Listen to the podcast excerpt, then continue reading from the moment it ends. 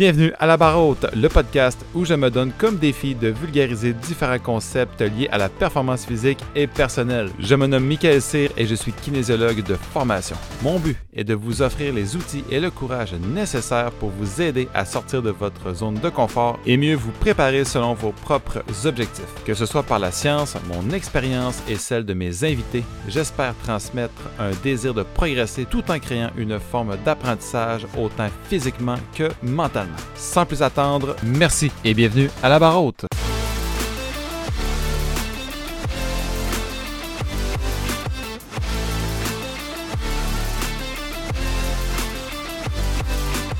Bonjour à tous, le sujet de l'épisode d'aujourd'hui est la dysmorphie corporelle ou encore, je ne sais pas si vous avez déjà entendu parler de ce terme-là, la bigorexie. L'intérêt du sujet derrière l'épisode d'aujourd'hui, c'est surtout qu'on sait qu'il y a quelques années et encore aujourd'hui, les publicitaires, les influenceurs et les médias aiment surtout vendre l'idée à la population la quête d'obtenir un corps parfait. La vente de programmes en ligne ou encore la vente de suppléments, la musculature des vedettes de films d'action, les compétitions de fitness sont des exemples qu'une part de la population ont à cœur ce genre de modèle d'obtenir le Saint Graal. Obtenir un corps athlétique est loin d'être une mauvaise chose en soi. Par contre, l'importance qu'on attribue à ce genre d'objectif peut être un problème à considérer. Je ne sais pas si vous avez déjà entendu parler de la bigorexie. Entre autres, la bigorexie ou la dysmorphie corporelle est une insatisfaction obsessionnelle de son apparence qu'on le retrouve principalement chez les gens qui pratiquent le bodybuilding. On peut aussi la qualifier d'addiction envers l'entraînement musculaire. On sait qu'à peu près 10 à 15% des sportifs de haut niveau ou qui pratiquent des sports intenses peuvent être touchés. Cet épisode a pour objectif vous faire prendre conscience de ce type de trouble qui n'est pas officiellement reconnu et ainsi qu'être vigilant. Les points qui vont être traités aujourd'hui sont les causes de la bigorexie, les effets psychologiques, physiques et sociaux, les recours et possibles conseils et sur comment trouver la bonne limite. Je tiens surtout à mentionner que je ne suis aucunement un expert en la matière, c'est simplement une mise en bouche ou plutôt un résumé euh, du sujet en tant que tel. Si vous voulez en apprendre davantage par rapport à ça, je vous conseille de consulter des professionnels dans le domaine, que ce soit au niveau euh, comportemental, au niveau psychologique aussi. Les sources dans lesquelles je me suis servi pour préparer l'épisode seront bien sûr dans la description, donc vous pourrez les consulter à votre guise. Sans plus tarder, je vous remercie beaucoup de votre écoute et à tous, bon podcast, bon épisode. C'est maintenant parti pour le premier point dans lequel on va énumérer les causes de la bigorexie. Ce qui est intéressant à noter, c'est que selon les ressources que j'ai utilisées pour le podcast d'aujourd'hui, c'est que certaines disciplines sportives sont surtout reconnues pour être beaucoup plus à risque de développer une addiction à l'entraînement, à l'activité physique ou au sport en général. On parle entre autres des sports d'endurance. On pourrait énumérer entre autres la course à pied ou le jogging, la marche rapide, la randonnée ou encore euh, surtout la pratique du vélo. Au niveau des sports qui développent surtout l'image corporelle. Donc, on sait que la bigorexie, c'est entre autres une insatisfaction euh, au niveau du corps aussi qui est créée.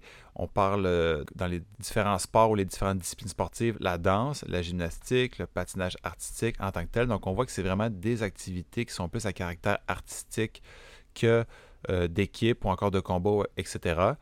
Il y a aussi les sports qui possèdent un certain stéréotype à l'entraînement. On parle aussi surtout du culturisme, donc le bodybuilding. Donc, on peut déjà penser que la bigorexie, ça peut toucher différents types de sports. Donc, ce n'est pas nécessairement des sports qui sont stéréotypés, qui, qui, ont un lien avec une image corporelle. C'est simplement des exemples aussi que j'ai donnés. Il, doit probablement avoir d'autres types de sports dans lesquels on pourrait développer une certaine addiction au sport ou à l'activité physique, mais c'est simplement pour vous donner un ensemble d'idées aussi, pour vous compreniez un peu que ça ne touche pas nécessairement un sport en particulier.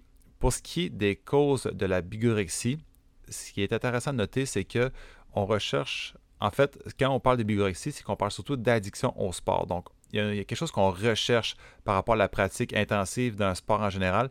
La première cause qui pourrait expliquer l'avènement ou plutôt le développement de la dysmorphie corporelle serait la sécrétion d'endorphines. On sait déjà que la pratique régulière d'un sport ou d'une activité physique produit des hormones qui sont dopaminergiques, donc qui donnent un effet apaisant ou qui sont euphoriants. On parle surtout des activités intenses comme les circuits, les sprints, les sports de puissance. Donc, ces sports-là ou ces activités-là, mais procurent davantage des effets qu'une euh, qu'une activité moindre comme la marche en général. On pourrait aussi qualifier euh, dans les causes de la bigorexie l'aspect psychologique. Donc, on sait que l'activité physique en général, ça permet de soulager le stress, donc de réduire les symptômes ou les signes de stress, l'anxiété ou une douleur qui est antérieure aussi. On sait, on ressent en fait ces effets-là, donc ça pourrait expliquer en tant que tel pour qu'on recherche constamment à pouvoir euh, réduire le stress par l'activité physique. On n'ira pas trop en détail non plus, vu que je ne suis pas psychologue et que je ne traite pas nécessairement les, les troubles, les aspects psychologiques d'un problème ou d'une personne en général. On n'ira pas trop en détail là-dessus. Une des prochaines causes qui pourrait expliquer l'avenue de la bigorexie, ou plutôt le trouble, serait le complexe d'Adonis. En d'autres termes, ce serait le, but ultime de rechercher le corps parfait. Donc, ça vient beaucoup troubler ou plutôt euh, modifier notre comportement qui est socio-psychologique. Donc, tout ce qui est rapport avec le social, donc les sorties avec les amis quoi que ce soit. Et encore une fois, l'aspect psychologique derrière ça aussi qui vient être euh, altéré, disons. Par rapport à ça, la consommation de dérivés de testostérone ou de stéroïdes. Donc, on, recherche un but précis. Des fois, ben, avec la consommation de testostérone, mais on, vient troubler un petit peu les hormones qui nous servent euh, régulièrement dans le corps. Donc, déjà, on peut voir que s'il y a un trouble au niveau hormonal, ben, ça pourrait être potentiellement une des causes. C'est sûr qu'on n'ira pas trop en détail non plus là-dessus, mais c'est juste pour vous donner un ensemble d'idées que les causes peuvent être différentes et aussi le, type de sport en général peuvent expliquer en fait le développement du trouble qui est la bigorexie. Nous allons maintenant passer au prochain point dans lequel je vais énumérer les effets qui sont psychologiques, physiques et sociaux de la bigorexie. Pour ce faire, je vous ai préparé un beau petit tableau dans lequel j'ai structuré les exemples, ou plutôt les signes et symptômes des trois effets que je vais énumérer. Donc, je l'ai fait de, manière séparée, donc je l'ai nommé. On s'entend que ce ne sera pas vraiment beaucoup d'explications, mais c'est juste pour vous faire un petit, petit wrap-up, un petit résumé, en fait, de différents aspects, des différents symptômes qu'on peut retrouver au niveau psychologique, physique, social, ou plutôt social. Au niveau psychologique, on parle en premier lieu qu'on a des certains symptômes de sevrage. Donc, on, on, on, sent un peu plus irritable, on a moins d'énergie, beaucoup plus fatigué. Donc, c'est intéressant de prendre ça en compte. prochain point, c'est au niveau de l'humeur. Donc, au niveau de la tristesse, on, ressent un petit peu plus de culpabilité, de ne pas aller à s'entraîner, on se sent mal. Euh, en même temps, ce qu'on peut remarquer aussi, c'est qu'on crée un certain rituel à l'entraînement. Donc, euh, par exemple, typique comme ça, avant de partir au gym, m'entraîner, mais je, prépare mon petit chèque de protéines à tel moment, à telle période, à telle heure. Ensuite, je mets mes chaussures de sport, je prépare mon sac. Donc, je fais tout le temps le même type de rituel. Je, à limite, quasiment mettre le même vêtement, les mêmes vêtements, le même euh, la même playlist de musique. Donc ça, c'est des exemples de rituels. Et bien sûr, euh, chacun ses rituels, donc on n'est pas là pour juger. Un autre aspect, un autre effet psychologique, justement, c'est qu'on crée une obsession, en fait, à l'objectif fixé, juste à la pratique du sport. Donc, ça, devient une obsession en soi. En même temps, il n'y a plus rien d'autre. Donc, on pourrait subir ou plutôt vivre certain, certains symptômes de dépression également. Donc, c'est pas mal tout au niveau psychologique. Au niveau physique, ce que j'ai euh, ressorti de mes lectures, les effets qu'on pourrait retrouver, c'est qu'on augmente surtout le risque de blessure. Donc, on veut s'entraîner beaucoup plus, on passe beaucoup d'heures à l'entraînement. On s'entend que plus on crée un volume important et on crée une haute intensité à l'entraînement, mais le risque de blessure est beaucoup plus élevé. On peut aussi remarquer une prise de masse qui est trop grande. Quand on parle de trop grande aussi, c'est en fonction de nous comment on se perçoit. Donc, on se perçoit un peu plus euh, maigre en un miroir comparativement, mettons, à d'autres personnes qui trouvent qu'on est vraiment bien bâti, bien musclé. Donc, nous, on veut rechercher toujours aller atteindre un certain niveau de gainage musculaire, donc un certain gain musculaire. On s'entend que euh, dans ce temps-là, ben, on crée probablement plus de risques et notre prise de masse est beaucoup plus grande que ce qu'on perçoit en tant qu'individu. Également aussi, soit ça peut être un point positif ou plutôt un point négatif dans ce cas-ci, c'est qu'on veut toujours repousser nos limites. Donc, on parle de repousser nos limites, on veut toujours charger le, poids plus lourd, on veut créer plus de répétitions aussi, faire plus de volume d'entraînement. Donc, encore là, comme je vous l'ai dit, au niveau blessure, au niveau des risques. Par exemple, si vous voyez quelqu'un dans le, dans, le gym qui a ces symptômes physiques-là, qui ont ces signes-là, mais ben, ça pourrait être intéressant aussi à noter. Donc ça, ce serait au niveau physique. Au niveau social maintenant, ce qu'on pourrait noter serait en premier lieu, en tant qu'adepte à l'entraînement, ou plutôt euh, d'addictif à l'entraînement, on, on cherche surtout à conditionner notre quotidien autour de la routine sportive, telle heure je me lève pour faire telle affaire, je, mange tel déjeuner, ainsi de suite. Après ça, je vais travailler. Oh, rendu à 10 heures, je prends mon chèque de protéines ou je prends, par exemple, mes vitamines. À midi, je vais m'entraîner. Après ça, je retourne travailler à 1 heure. Après ça, je finis mon chiffre euh, de, travail jusqu'à 4 à 5 heures. Je retourne m'entraîner par la suite. Je prends mon, mon, souper. Après ça, je vais, je vais dormir, prendre ma douche, bien sûr. Donc, la routine, elle devient très stricte. on cherche surtout à la respecter le plus possible. Par contre, ce qui est quand même, euh, ce que je pourrais qualifier quand même d'aspect négatif à ça, c'est qu'on tend à délaisser toutes les autres activités sociales. Donc, on voit de moins en moins notre famille, euh, nos amis, on va moins manger au restaurant, ou plutôt plus du tout. Donc, on vient se créer une bulle, ce qui fait qu'on crée moins d'interactions avec les gens. Donc, ça, au niveau social, ça pourrait être intéressant à noter. Comme je l'ai dit tout à l'heure aussi, c'est qu'on mange plus, plus ou moins au restaurant, donc on sort de moins en moins. Euh, ça peut créer aussi de l'absentéisme au travail, donc probablement dans les cas un petit peu plus extrêmes, ce serait à prendre en considération si vous considérez, par exemple, qu'une une personne dans votre entourage à s'absente au travail, puis quelqu'un qui, qui, manifesterait certains signes que j'ai nommés, ce serait intéressant de prendre ça en considération aussi. Euh, au niveau des jeunes, on pourrait aussi voir un certain décrochage scolaire, donc que notre vie en fait, est vraiment autour du sport, autour de l'entraînement. Donc, on prend moins de temps aux autres aspects plutôt scolaires, donc à la préparation des examens, à l'étude. Et le dernier point, c'est surtout au niveau du fait que nos dépenses euh, en général tournent souvent autour de l'objectif, ou plutôt de l'addiction à un sport ou l'activité physique en général. Donc, l'ensemble de nos finances irait là-dedans. C'est sûr que si on prend un moment pour y réfléchir, on voit que les risques quand même de, s'endetter peuvent être un petit peu plus grands et le risque qu'on ait aucun placement ou très peu de placement à, rendu à la retraite, ça peut être à prendre en considération. Donc encore là, c'est sûr qu'il peut y avoir d'autres explications, d'autres effets dans les trois sphères de santé, donc psychologique, physique et sociale. Mais si j'avais à faire l'ensemble aussi, on en aurait pour plusieurs minutes encore. Donc, c'est simplement pour vous faire prendre en considération que si vous voyez ces signes-là ou que vous-même, vous les avez en ce moment, vous ne les avez pas encore ressentis, ben, prenez-vous peut-être un petit 2-3 minutes juste pour faire le point. Ça pourrait peut-être vous aider à prendre en considération euh, votre addiction au sport ou encore aider quelqu'un que vous connaissez qui pourrait aussi potentiellement avoir cette certaine addiction-là. Il est maintenant temps de discuter des possibles recours que vous pouvez utiliser ou encore quelques conseils que je pourrais vous donner. Bien sûr, ce point-là sera très court étant donné que je ne suis pas un expert dans le domaine, puis bien sûr, je pense que je l'ai déjà dit quelques fois dans le podcast. C'est simplement un petit rappel aussi des services qui pourraient potentiellement vous aider. Essayez peut-être de faire vos recherches si jamais vous en avez besoin ou que vous constatez justement que vous avez besoin d'une aide supplémentaire. Dans les recours possibles qu'on pourrait euh, utiliser serait faire appel à des euh, thérapies du comportement avec des spécialistes dans le domaine. Donc là, on pourrait faire appel, entre autres, à des spécialistes de la thérapie comportementale. On pourrait parler avec des psychiatres qui sont spécialisés en addictologie, des psychologues sportifs également, parce qu'étant donné que l'addiction est dans le sport, c'est quand même pertinent de faire appel à des professionnels dans le domaine sportif ou dans le domaine comportemental mental. Et dans un autre point qu'on pourrait prendre en considération serait aussi d'appliquer certaines techniques de relaxation par exemple, un, très bon outil qu'on pourrait utiliser, que j'utilise régulièrement quand je donne des exercices de relaxation pour mes clients, serait entre autres la, cohérence cardiaque.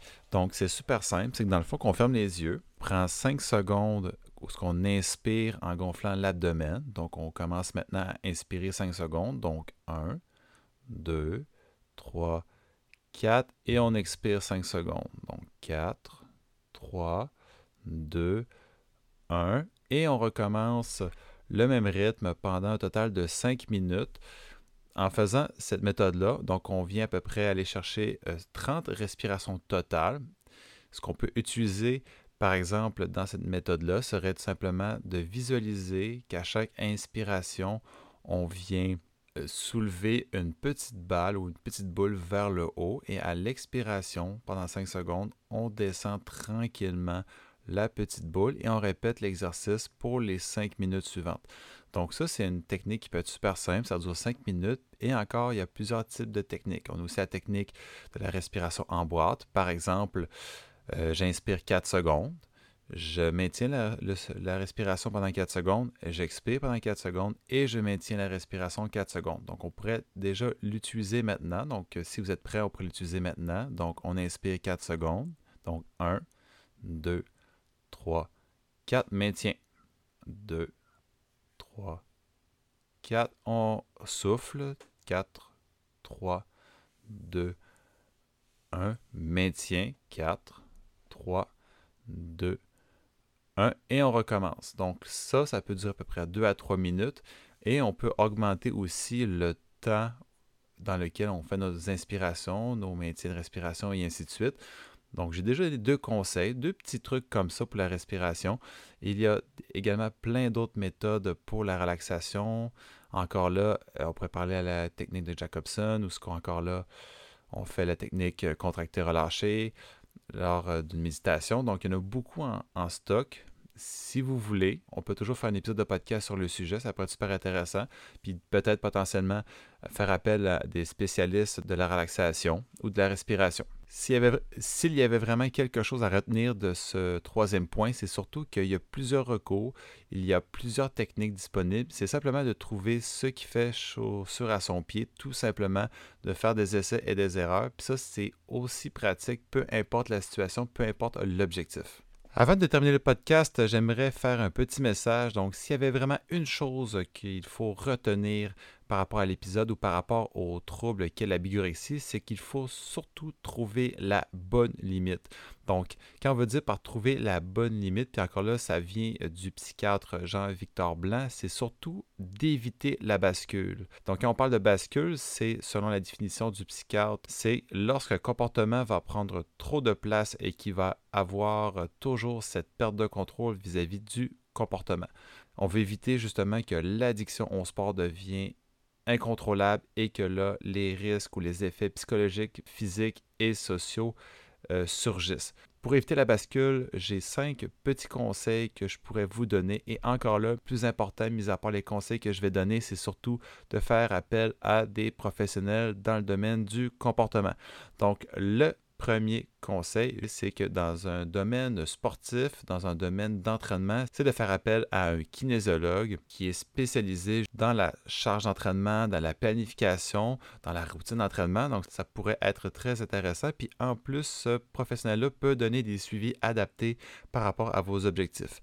Vous pouvez aussi faire appel à des conférenciers ou plutôt aller voir des conférenciers dans le domaine, justement pour voir un peu leur parcours, quels sont leurs conseils, puis voir un peu plus de concret aussi dans toutes les notions peut-être que j'ai données ou dans les notions peut-être que un spécialiste du comportement pourrait vous donner. Aussi, prochain point, c'est que tranquillement, tranquillement, refaire un cercle social, aller voir du monde de plus en plus aussi sortir un peu de sa routine qu'on s'est créée, de sa bulle, l'expansionner pour nous permettre, entre autres, de travailler au moins sur l'aspect social et l'aspect psychologique également, parce que juste le fait d'aller voir des gens, ça peut être très bon au niveau mental et au niveau de l'humeur. Un dernier point serait de canaliser son énergie. Par exemple, on est addictif au sport, mais on pourrait utiliser ça vraiment à notre avantage. Au lieu, par exemple, d'aller au travail en automobile, l'option que je pourrais vous donner serait d'y aller à vélo donc, si le, travail n'est pas très loin de chez vous, ça, pourrait être une option intéressante pour vous. Je ne sais pas ce que vous en pensez, mais je crois que partager sa passion de l'exercice physique ou plutôt de l'activité physique avec euh, des gens qui sont aussi passionnés que nous, ça peut être super intéressant. Entre autres, pour peut-être nous créer une certaine valorisation, disons, euh, certains accomplissements. Ça peut aussi nous permettre d'élargir le cercle social. Donc, je trouvais ça intéressant de mentionner. C'est pas mal tout pour l'épisode d'aujourd'hui. Comme je vous l'ai dit, l'épisode servait surtout de, faire prendre conscience euh, de ce qu'est la dysmorphie corporelle, que, ça existe, peut avoir des recours possibles aussi, puis de prendre en considération euh, certains faits, comme entre autres faire attention quand on fait de l'exercice, quand on a un objectif, c'est d'essayer de trouver la bonne limite et d'éviter d'atteindre la bascule. Donc, si vous voulez revoir l'épisode pour vous remettre un petit peu dans le bain, c'est comme vous voulez. Si vous voulez partager l'épisode également auprès de vos amis, de vos collègues pour euh, qu'ils apprennent également qu'est-ce que la bigorexie. Ça peut être intéressant, puis en même temps, c'est toujours le fun d'apprendre de nouvelles affaires. Donc, je vous remercie à tous. J'espère vous voir très bientôt pour le nouvel épisode et passez une excellente journée. Au revoir.